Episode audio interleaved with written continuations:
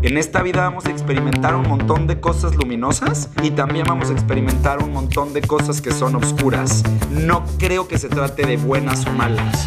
Creo que son maestras distintas. Creo que en la luz aprendemos un montón de cosas y en la oscuridad también hay un montón de aprendizaje.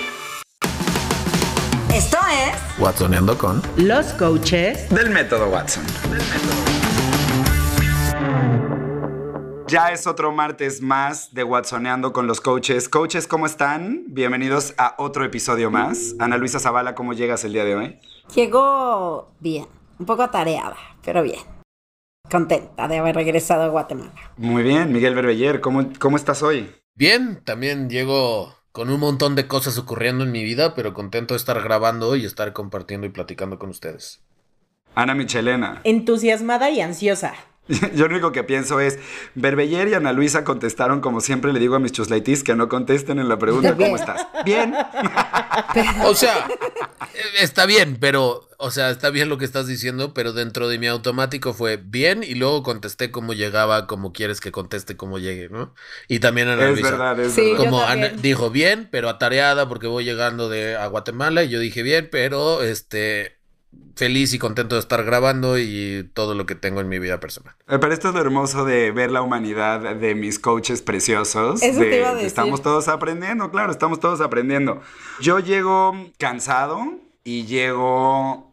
Creo que la emoción que he estado habitando las últimas mm, ratito es confusión, pero estoy aquí, listo, para la conversación que vamos a tener el día de hoy. Yes. Oigan, el día de hoy vamos a hablar, me toca a mí poner sobre la mesa la distinción de la que me gustaría que habláramos, pero esta vez en vez de poner una frase y en vez de decir una cosa como completa la frase de lo que sea de la distinción, me gustaría que pudiéramos hablar un poquito acerca de una de las distinciones de la metodología, que es básicamente la distinción número 4, no hay luz sin obscuridad. Y para quienes ya tomaron la metodología, saben que esta distinción la divido en dos incisos, el inciso A y el inciso B.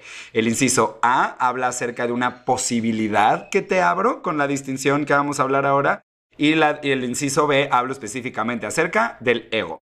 En este episodio no vamos a hablar del ego, en este episodio vamos a hablar del inciso A, que tiene que ver con de dónde viene este nombre de no hay luz sin obscuridad y por qué esta es una distinción importante dentro de la metodología. A mí sí me gustaría que en algún momento más adelante ustedes pudieran poner su historia para poder poner ejemplificar el propósito de esta distinción y que quede mucho más claro, pero me gustaría que habláramos un poquito acerca de esta distinción. No hay luz sin obscuridad, como se los digo, la cuarta distinción dentro de la metodología, que tiene un propósito muy específico a la hora de trabajar en desinternalizar la vergüenza. Y tiene que ver con lo siguiente. Muchas veces una de las cosas que hacemos los seres humanos es evitar sentir dolor. No muchas veces, la mayor parte del tiempo, lo que hacemos los seres humanos es querer evitar sentir dolor. Y cuando se nos invita a mirarnos, a revisarnos, a poder trabajar en nosotros, una de las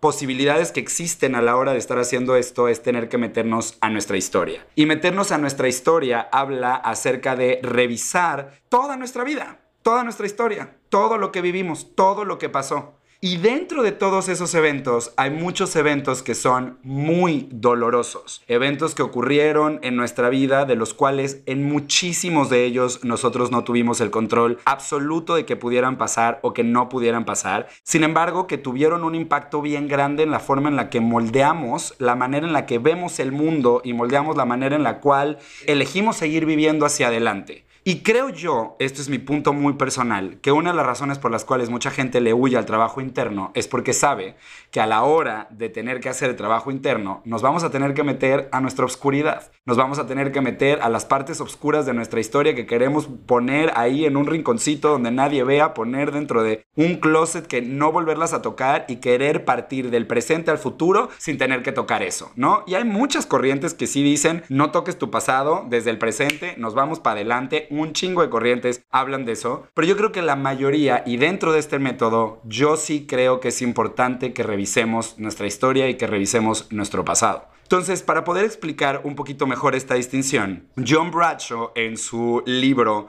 Healing the, the Shame That Binds You, liberándote de... ¿Cómo es, Berbeller? ¿Cómo es? ¿Liberándote de la vergüenza que me ata o liberándome de la, la vergüenza que me ata en español? ¿Cuál es tu traducción? Que me, en español es liberan, liberándome de la vergüenza que me domina. Liberándome de la vergüenza que me domina. Literal. Cuando él empieza a hablar de todos los métodos de externalización de la vergüenza, él empieza este capítulo contando una historia. Ahora les voy a dar mi interpretación de esta historia porque no es- está puesta en, en- con, con a veces métricas en inglés que son en yardas y en pies y de repente me confundo. Entonces lo voy a decir como es mi, mi interpretación de la historia. Tropicalizado. Tropicalizado, pero la historia va más o menos así. Entonces, resulta que hay un hombre que lo encarcelan y lo van a meter dentro de una cueva y le dicen a este hombre que tiene 30 días para poder encontrar la salida, que dentro de la cueva existe una salida, que él si la encuentra pues va a poder ser libre y si no va a morir allá adentro. Y entonces le dicen que durante 30 días le van a pasar agua y pan para que pueda continuar y a partir del, día 30 le van a dejar de dar comida, ¿no? Y entonces él tiene todo este tiempo para poder hacer esto. Y entonces cierran la cueva y entonces él se queda en un lugar completamente a obscuras y lo único que puede ver es que a unos lo que alcanza a ver unos metros hacia arriba de él, hay un hoyito chiquito donde atraviesa la luz. No es lo suficientemente grande para poder iluminar el espacio, pero se ve que ahí si él alcanza ese lugar, podría salir hacia el otro lado de la cueva. Él lo que empieza a hacer son unas matemáticas y entonces él empieza a mirar que si él construye como si fuera un montecito de piedras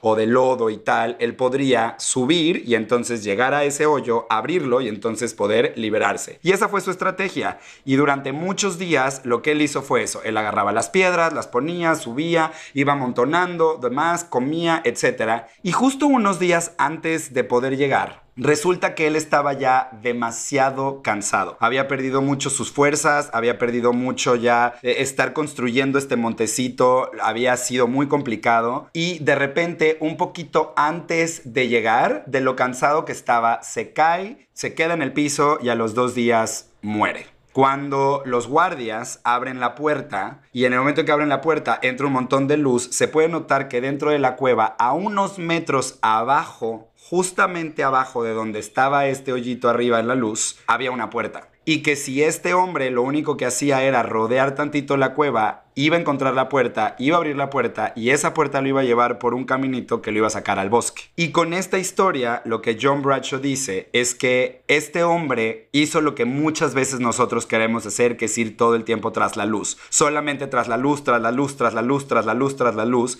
sin darnos cuenta que muchas veces podemos encontrar luz en la oscuridad. Que cuando nos metemos a las partes más oscuras de nosotros, podemos iluminarla para poder crear conciencia. Y esto lo utiliza literalmente en el trabajo interno, que muchas veces nos da muchísimo miedo meternos a nuestras partes oscuras, porque meternos ahí podría ser que sintamos dolor otra vez o que revivamos un montón de emociones que en ese momento sentimos y como no lo queremos hacer, lo evitamos. Es sumamente necesario en un proceso para desinternalizar la emoción de la vergüenza que nos atrevamos a tocar nuestra oscuridad, que nos atrevamos a tocar las partes de nuestra historia que dolieron, que lastimaron, que no fueron bonitas, que crearon y tuvieron un impacto muy doloroso en nuestra vida. Y ese es el propósito de esta distinción. Pero no solamente eso. Esta distinción también habla de que en el momento en el que nos metemos a mirar nuestra historia y podemos mirarla con los ojos del adulto que somos hoy, existe una posibilidad distinta. Y esa posibilidad es interpretar ese mismo evento utilizando, como hace ratito lo decía Ana Luisa, cuando estábamos platicando acerca del episodio, pudiendo utilizar incluso una de las, la primera distinción de esta metodología que es el observador, que es entender que todos y cada uno de esos eventos, por más oscuros y dolorosos que fueron, siguen siendo neutros. Y que dentro de esta neutralidad yo tengo el poder de elegir cómo me voy a explicar eso que pasó y con esa explicación poder moldear mi realidad, porque voy a actuar a partir de ella. Es decir, muchísimas veces nos metemos en nuestra historia y tenemos películas que nos contamos de cosas que nos pasaron cuando papá se fue de la casa, cuando existió algún abuso sexual, cuando hubo eh, alguna infidelidad, cuando you cualquier evento que nos haya producido dolor, nos quedamos con una historia de por qué pasó esto, por qué me pasó esto, por qué pasaron estas cosas. Y muchas veces eso nos detiene de poder crecer, expandirnos y sobre todo mantiene la vergüenza en un lugar muy atrapado. Hay algo que está mal de mí de manera tal que esto está pasando. Muchas veces nos vamos a culpa creyendo que tuvo que ver con nosotros y no podemos liberarnos de estas emociones que nos pueden llegar a lastimar muchísimo. Y existe la posibilidad de interpretarlo de una forma distinta. Y esta forma es pudiéndole encontrar la luz al evento, a la luz, a eso que fue oscuro. Entonces, de eso se va a tratar el Watson del día de hoy. Dentro de la metodología es importante para mí, Gabo Carrillo, poder hablar de esta distinción y poder mirar cómo es que podemos meternos de una manera responsable y consciente a nuestra historia, de una manera que nos pueda liberar en vez de atorarnos. Porque yo creo que uno de los miedos más grandes de la gente a la hora de entrar a su historia tiene que ver con qué tal que me vuelvo a meter ahí y me quedo ahí trabado. O sea, y me, y me, y me vuelvo a clavar y me vuelve a pasar o no puedo salir de ahí, mejor huyo. Versus realmente a lo mejor poder mirar que dentro de todas estas cosas que ocurrieron, puedo yo mirar y elegir si de esas cosas que pasaron existió luz existió algo que me haga crecer. Les ponía yo el ejemplo de alguna vez tuve a una Chuslaití que me decía es que yo no puedo encontrarle nada de luz a un evento tan doloroso como el suicidio de mi hermano. Tiempo después, esta Chuslaití se acercó a mí y lo que me dijo es, puedo ver la luz dentro del evento.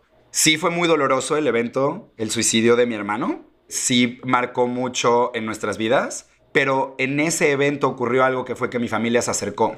Y entonces puedo ver que dentro de un evento muy oscuro existió luz porque era mi familia y yo estamos muy cercanos, cuidándonos los unos a los otros, mirándonos, atendiendo nuestras necesidades y no dando por hecho que estamos bien, como nos pasó con mi hermano. Pues básicamente ese es el propósito de esta distinción y me gustaría que todos platicáramos a lo mejor cómo fue para ti esta distinción, cómo es para ti esta distinción, qué ha, tenido, qué ha traído para ti, si tienes alguna historia, algo que ha hecho para ti esta distinción, se abre el micrófono, coaches.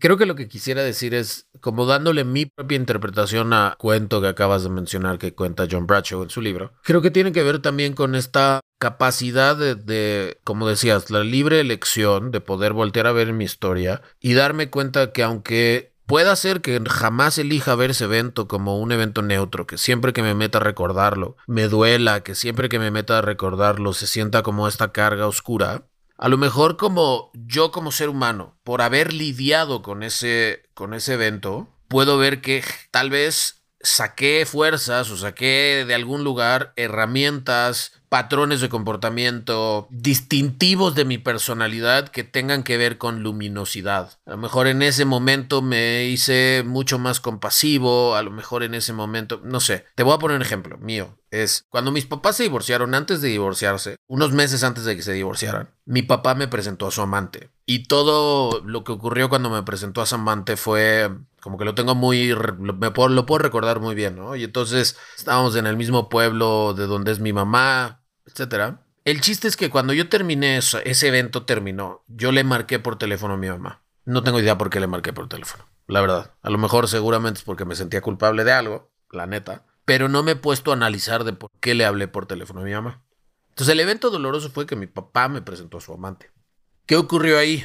De ese evento como tal, la neta es que no te puedo decir que le, le puedo ver la luz a ese evento. Pero lo que ocurrió después, justito después, fue que le hablé por teléfono a mi mamá y al hablarle por teléfono a mi mamá, mi mamá ya sabía porque el pueblo donde mi mamá es es muy pequeño, entonces le había llegado el chisme, etcétera. Y yo lo que hice en la llamada fue apoyar a mi mamá, como cuidarla. Yo por mis propios juicios, por, por la propia manera, por mi propio observador, por quien soy, en vez de ser el niño de 15 años, porque tenía 14 años más o menos, 14, 15 años, de vez de ser ese niño que le dice a su mamá, me duele, mi papá me traicionó, etcétera, cuando yo escuché que mi mamá empezó a llorar, dije, ay, güey, aquí hay una oportunidad para cuidar a mi mamá. Inconscientemente, no lo dije muy consciente, ¿no? Pero Lo que ocurrió fue un comportamiento que hasta la fecha hoy en día tengo, que lo que hice fue acompañar a mi mamá, hacerle un montón de preguntas, regalarle mi interpretación, básicamente fue un comportamiento de acompañamiento de coacheo, que hoy en día me dedico a eso, ¿no? Y entonces le puedo ver la luz al eventito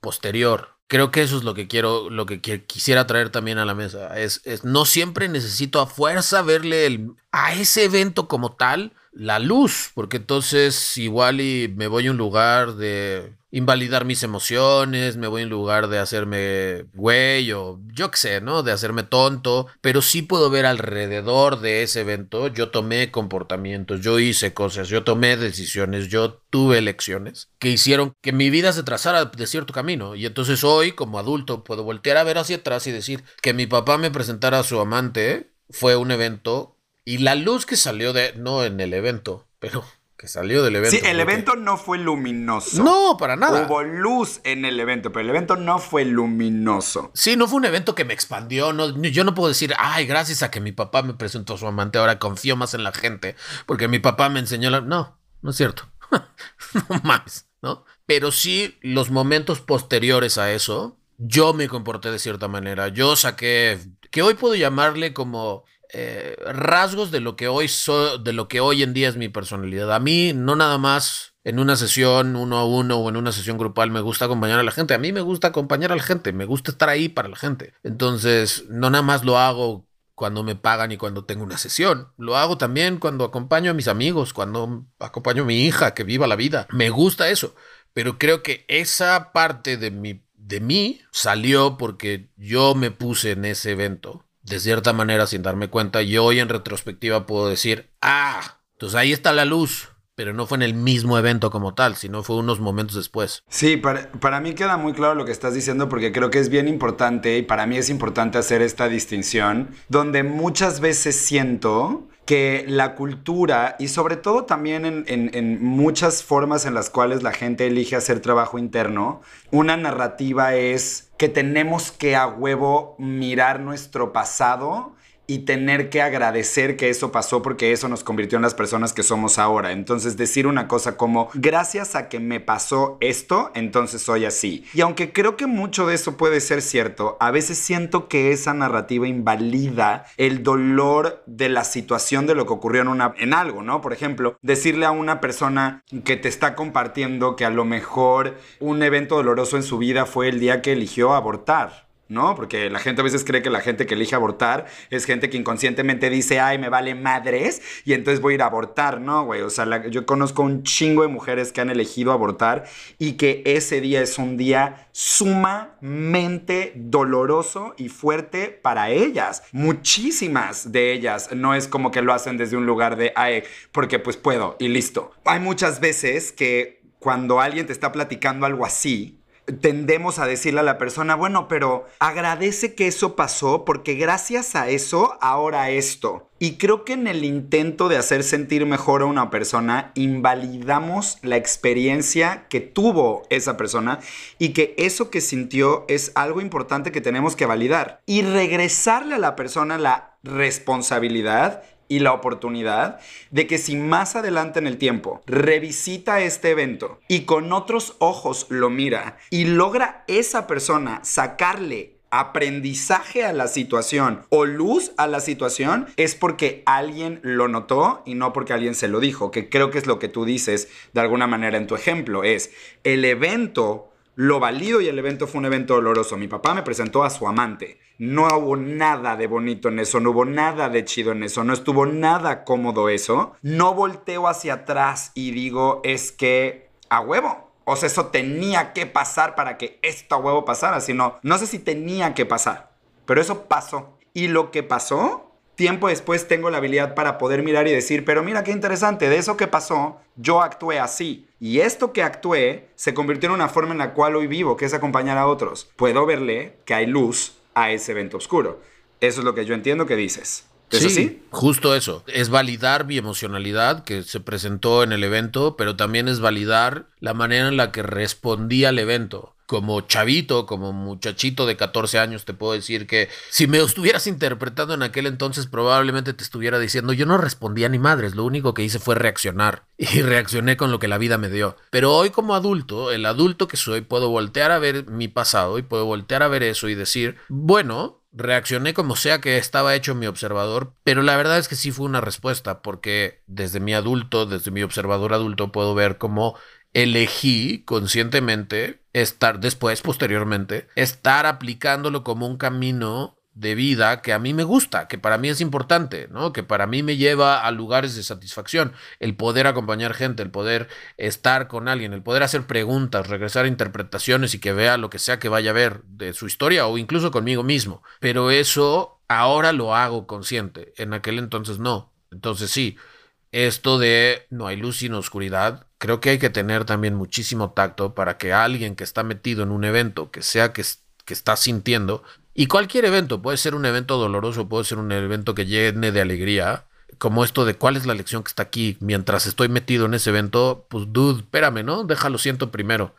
Este. tal cual, tal cual, tal cual, tal cual, tal cual. o sea, no me cortes la inspiración o no me cortes el dolor. Para algo está vivir, vivenciando la emoción que sea que estoy vivenciando. Fíjate que escuchándolos, me gustaría como hacer algunas distinciones. Una de las cosas que creo que nos cuesta trabajo al, hacer ese, o, o, la confusión más bien que existe cuando, cuando vamos a esos lugares no muy placenteros de nuestra vida, es que por ahí existe la interpretación que tú dijiste, Gabo, de si me voy a ese lugar, por ahí me quedo atrapado en la emoción, porque lo que no estoy queriendo sentir es la emoción que sentí en ese momento, que fue demasiado no placentera para mí. Tan no placentera que no, gracias, no, no quiero volver a tocar eso porque no se siente bien. Por un lado, y ahorita voy a hablar de eso. Y por otro lado es e, esta guía de revisita eso para que se vaya el dolor, pues por ahí no se va a ir nunca o que se vaya la emoción por ahí, no se va a ir nunca. El que yo vaya y revisite la historia y pueda reinterpretar la historia, y esto por ahí es fuerte, ¿eh? no le quita la neutralidad al evento. Creo que si pudiéramos llegar a ese punto de, de, claridad como seres humanos, nos daría un poco de más paz o más libertad ir a esos lugares. Ahora, independientemente de que el evento sea neutro o no, ¿cuál veo yo el beneficio de poder ir y tocar otra vez ese, ese momento y volver a sentir la emoción. Que por ahí, en ese momento el evento para alguien era tan fuerte que no alcanzo a escuchar el mensaje de la emoción. Entonces, al momento de darme el permiso de revisitar ese momento y de tocar ese momento y de volver a sentir la emoción no placentera, es que ahora puedo quizá con más herramientas y más distinciones, entender el mensaje de la emoción. Que eso no quiere decir que se vaya a ir la emoción, pero la voy a entender. Voy a entender cuál fue o cuál es el mensaje de esa emoción. Y eso me va a ampliar mi observador, va a ampliar mi interpretación del evento o, o me va a apoyar a mirarlo desde otro lugar y entonces poder ver un poco más de luz de ese momento. Y otra cosa que, que a veces es difícil es que queremos ver la luz luego, luego. Y por ahí tienen que pasar literalmente años para que yo pueda entender cuál fue la luz del evento o la luz que salga del evento. Como dijo Verbe, porque por ahí la luz no va a salir del evento per se, pero sí va a salir de algo derivado de ese evento. Y también que no necesariamente tiene que ser se murió mi papá. Puedes, o sea, en mi caso, por ejemplo, cuando platicábamos, yo decía, es que yo tengo un evento o serie de eventos que yo puedo decirte que en los momentos, o sea, cero veía la luz. Cero, no entendía nada, ahora les cuento específicamente cuál. Y que años después yo decía, no, sí, súper sí. Entonces ya, ya les, les he platicado mi rollo y mi via crucis con la pareja. Me gustaba alguien o me enamoraba de alguien y entonces no terminábamos siendo pareja o no terminábamos siendo una pareja estable y demás. Para mí era una fuente de sufrimiento y de shame bien grande pero bien grande. O sea, yo automáticamente me iba al no soy suficiente y yo tengo algo mal y por eso no me eligen. Y no entendía por qué. No entendía por qué y hacía trabajo interno al derecho y al revés, me volteaba como calcetín y no entendía nada. Años después, yo volteaba a ver y decía, no, pues gracias a Dios, o sea, gracias a Dios no terminé ahí. Y podía ver el regalo de no haber terminado ahí, porque mi vida iba, o sea, como que decía yo, veía la vida de esas personas años después, y yo decía, no, mano, eso hubiera sido yo. Qué bueno que no, qué bueno que no. Y ¿Qué me dio a mí? ¿Qué pude yo desarrollar? ¿O cuál fue la habilidad? La verdad, paciencia. Yo te puedo decir que en mí esos eventos desarrollaron una gran paciencia y también la habilidad de confiar. ¿Sí? La habilidad de confiar en por qué algo no está haciendo. Poder ver que no tenía que ver con que yo estaba mal o yo no era suficiente. Y también me dio la oportunidad de, años después, voltear a ver y decir, no, yo también estaba recha... O sea, qué bueno que yo tampoco ahí, porque yo también, dado mi nivel, el nivel de conciencia que yo tenía en ese momento, no hubiera tenido la pareja que yo quería tener. O sea, o la relación de pareja que yo quería tener. Y me dio la oportunidad de crecer como ser humano para poder tener hoy la relación de pareja que quiero tener. Por ahí a los que nos escuchan, no, no, no solo te vayas a esos momentos que son obviamente muy dolorosos, por ahí hay otros momentos en tu vida que también no son muy luminosos o que son parte de tu oscuridad en tu vida y de los cuales hay bastante luz de la cual puedes crecer. En esto que estás, que creo que estás diciendo, dijiste una, una, frase que es poder ver el regalo de. Y creo que aquí yo quiero meter una distinción que es bien bonita, que es la distinción de la gratitud. La gratitud es una emoción que se detona, como todas las demás de emociones, por una narrativa muy específica. Y la narrativa específica de la gratitud es, puedo ver el regalo en algo. Y creo que muchas veces se nos ha enseñado el concepto de si tú puedes mirar la vida y la puedes mirar como el regalo que es, tu sufrimiento no va a ser tan grande. Si tienes la habilidad de ver la vida como un regalo en todo lo que sea que te esté pasando. Pero creo que en algún momento, porque los humanos somos humanos, convertimos ese concepto en una obligación. Y entonces ahora, cada vez que estamos viviendo algo que no es luminoso, estamos viviendo un momento oscuro, para no sentir nuestro dolor, utilizamos la gratitud como un bypass. Decir, agradece lo que tienes, mira lo que tienes, agradece que tienes casa, que tienes techo, que tienes comida, que tienes una familia, que tienes no sé qué, que na, na, na, na, na, na, y no sientas lo que tienes que sentir. Eso es un peligro gigantesco de la gratitud. Eh, creo que es algo que en este podcast me gustaría que pudiéramos hablar porque la gratitud es esta herramienta que nos han puesto en la vida donde se nos dice y a donde vayas, en Instagram, en cualquier lugar,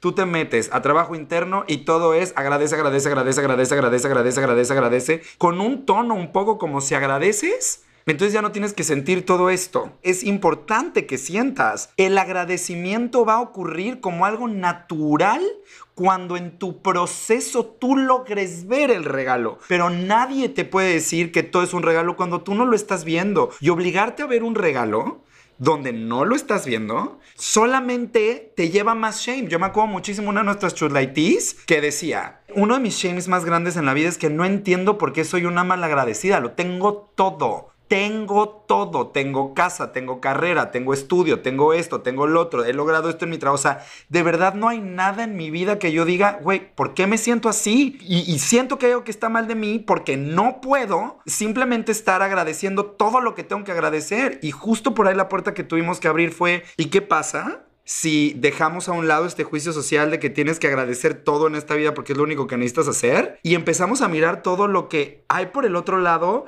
que te duele y que es válido para ti, que tú lo minimices, es otra cosa pero todo esto duele y todo esto te está pasando y todo esto, o sea, por algo estás en una disyuntiva. ¿Por qué carajos no me siento feliz si lo tengo todo? Bueno, porque por eso, por ahí, hay algo que necesitamos hablar que no te está haciendo sentir chido incluso si lo tienes todo. Creo que la gratitud es una emoción que a veces se nos obliga a tener que sentir como una manera de tener que no sentir lo que tenemos que sentir. Ese es desde mi observador. Sí, yo, yo coincido contigo, coincido contigo porque cuando usamos esa, esa interpretación del agradecimiento, no es auténtico, por lo tanto, es una curita que me estoy poniendo porque de esta manera, como tú bien lo dijiste, no siento lo otro. Y la verdad es que, creo yo, no voy a poder ver el agradecimiento o el regalo, a menos que en serio toque la oscuridad, que en serio vaya al lugar y que entienda todo, el big picture del evento. Y el big picture incluye las partes no chidas. Sí, para mí se resume en aceptación de la dualidad de la vida, porque así es. Así tengas las herramientas de la vida y el trabajo espiritual y todo, es aceptar que hay momentos que te gusten, otros que no te gusten, dolorosos, pero es aceptarlo. Va a haber momentos en que tenga tristeza y está bien. Va a haber momentos en que aparentemente tengo todo, tengo la casa, los hijos, la familia y aún así sienta vacío. Y eso está bien. La gratitud es una herramienta poderosa que me puede conectar a un montón de cosas, pero no tienes que sentirte agradecido todo el tiempo con todo, porque eso es quitarle la parte legítima a la parte de obscuridad en la vida o de emociones no placenteras.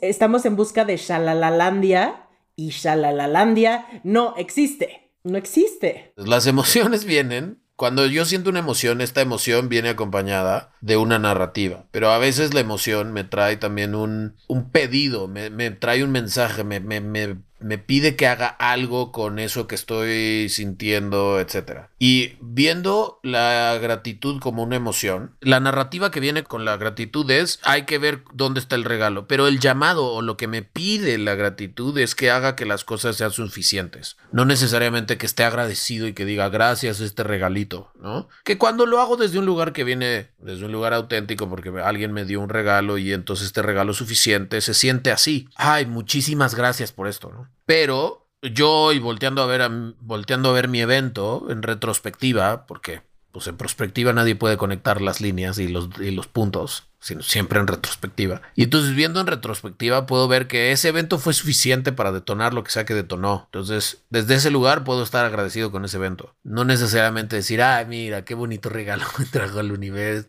Porque fue suficiente para detonar mi comportamiento con mi mamá y entonces la acompañé y así. O sea, podría podría utilizar el llamado de la gratitud, de no nada más encontrarle el regalo, sino también la gratitud makes everything feel enough, que todo es suficiente. Eso no quiere decir que lo voy a celebrar todo desde mi observador. Ahora, esto no es la neta del planeta, esto es solamente mi observador. Entonces, desde mi observador no tengo que celebrar todo de lo que estoy sintiendo gratitud, pero sí puedo decir que por lo que estoy sintiendo gratitud es suficiente. Entonces, este evento fue suficiente para detonar en mí lo que sea que detonó, que generó este comportamiento y ahora tengo este comportamiento que disfruto muchísimo en la vida. Eso es muy distinto a decir Ay, gracias universo, gracias papá por presentarme a tu amante, porque que si no hubiera sido por ti, güey, yo no me dedicaría a lo que me dedico.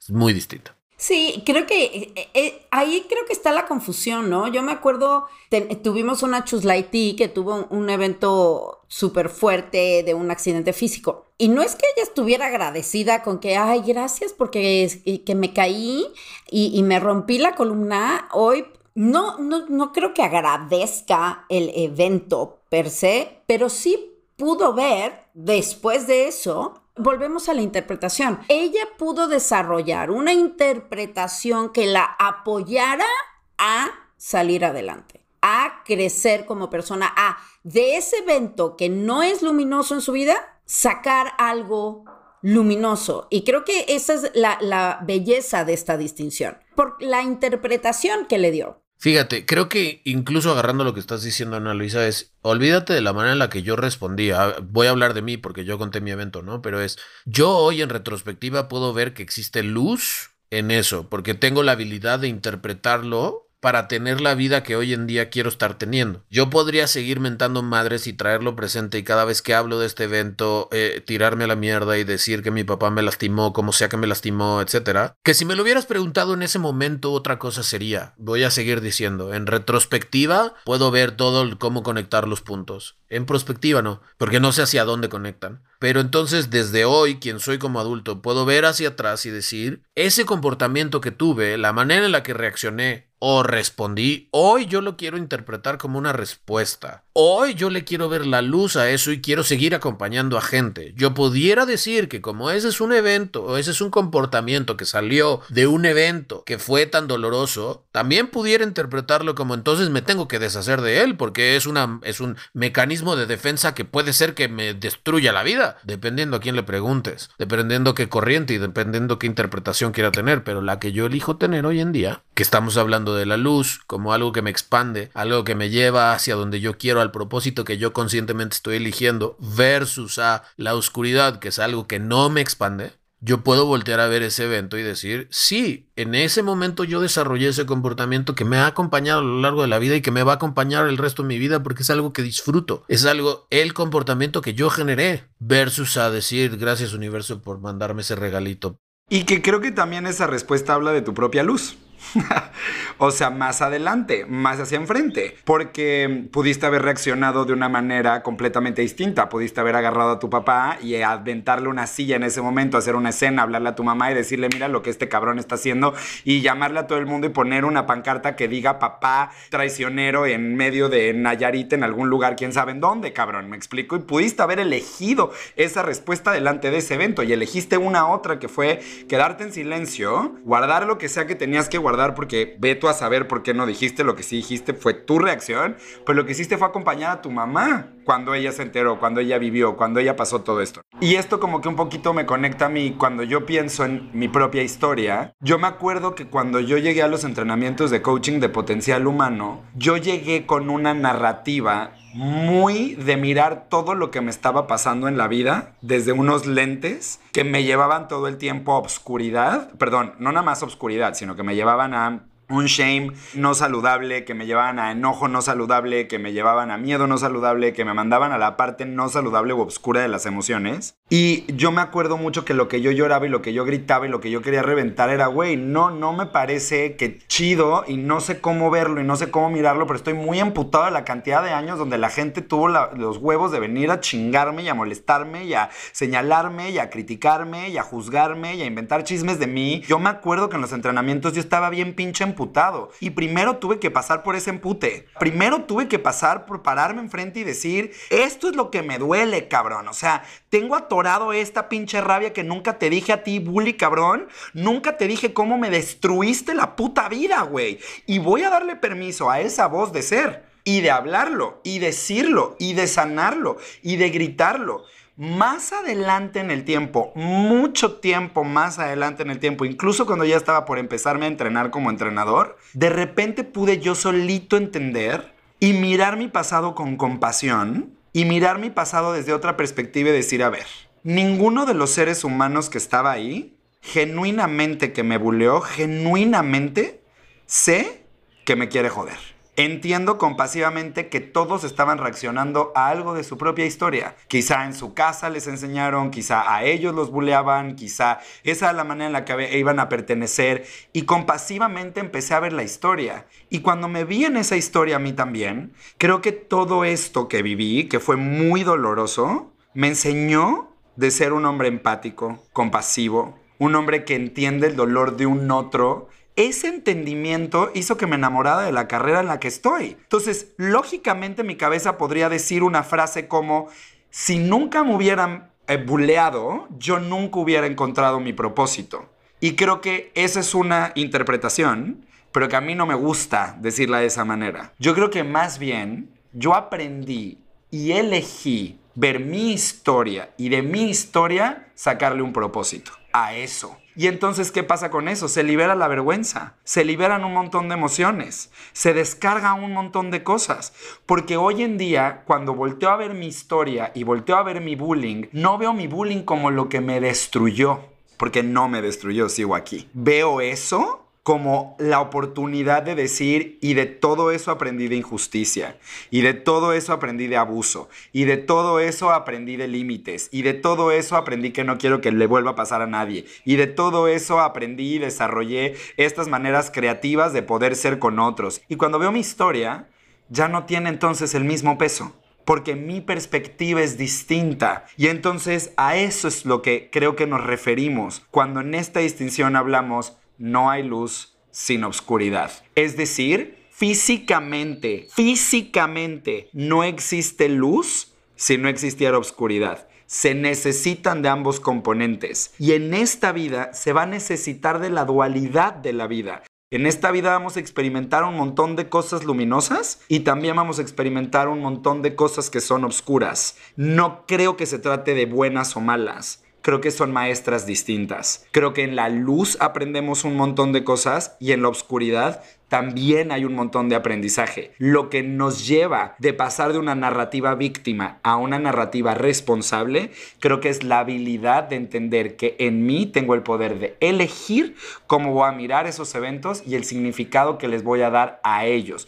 Y lo que voy a construir a partir de ahí, porque hemos visto a un montón de personas y los cuatro aquí como coaches, te podemos decir que hemos escuchado el mismo evento innumerables veces. Solo cambia de nombre y apellido la persona que nos cuenta el evento, pero es el mismo evento. Una violación, un golpe, una pérdida de trabajo, una enfermedad, bullying, eh, abandono, el que quieras, evento que sea. Lo hemos escuchado en millones de historias. El mismo evento y la cantidad de explicaciones que te puedo contar que a ese evento la gente le ha dado, te cuento dos películas diferentes. Mismo evento, una persona te cuenta una película inspiradora, motivacional, que hizo algo a partir de eso, y otro te cuenta cómo destruyó su vida y la de la gente alrededor de ellos a partir de eso. Entonces creo que lo rico de esta distinción es que en tus manos está el poder de mirar cómo vas a contarte tu historia y entender que incluso la oscuridad tiene un propósito.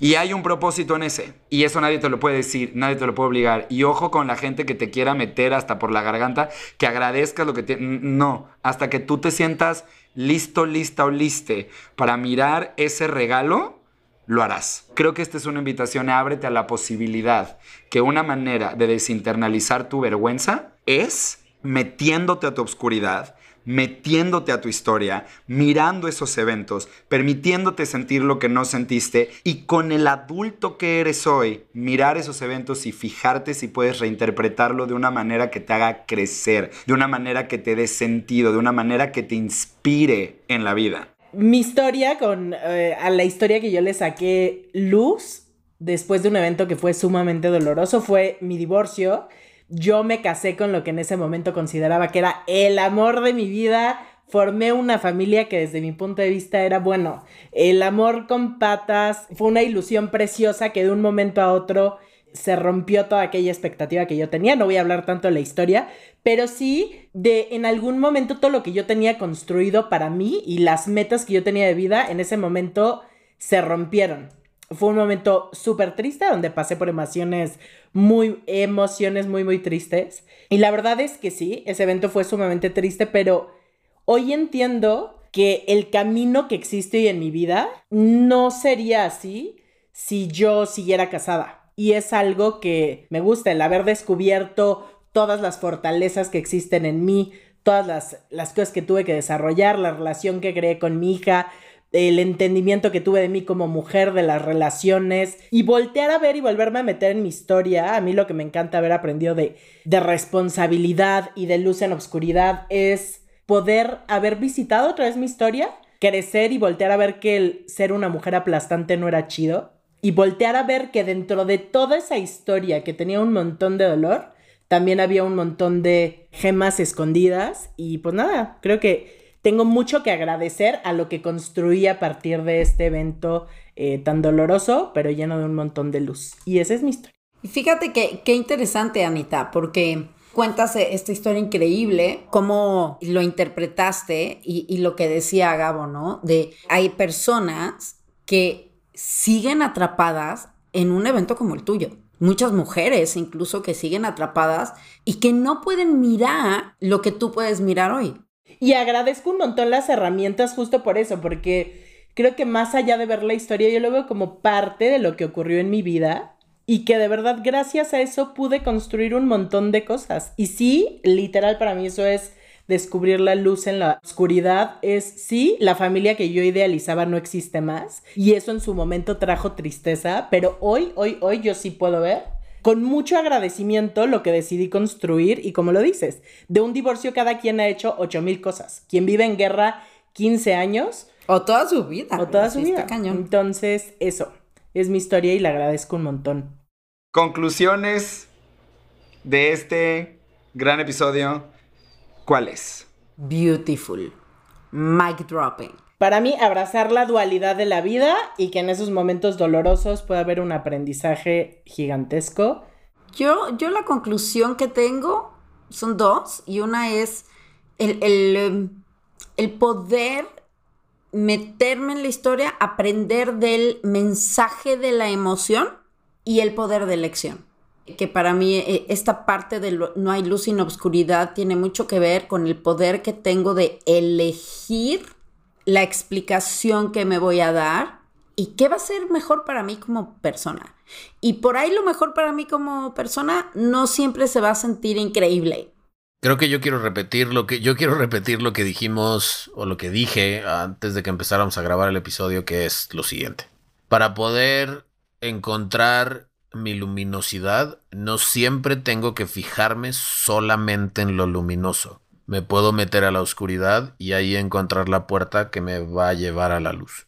Yo creo que me quedo con todo lo que acaban de decir. Creo que la belleza de esta distinción es justamente tomar responsabilidad y tener la valentía de meternos a esos lugares que no nos metemos por terror a volver a sentir. Creo que con este episodio lo que básicamente queremos invitarte que hagas es métete a tu historia y al meterte a tu historia recuerda que tienes un poder muy grande que es el poder de elegir.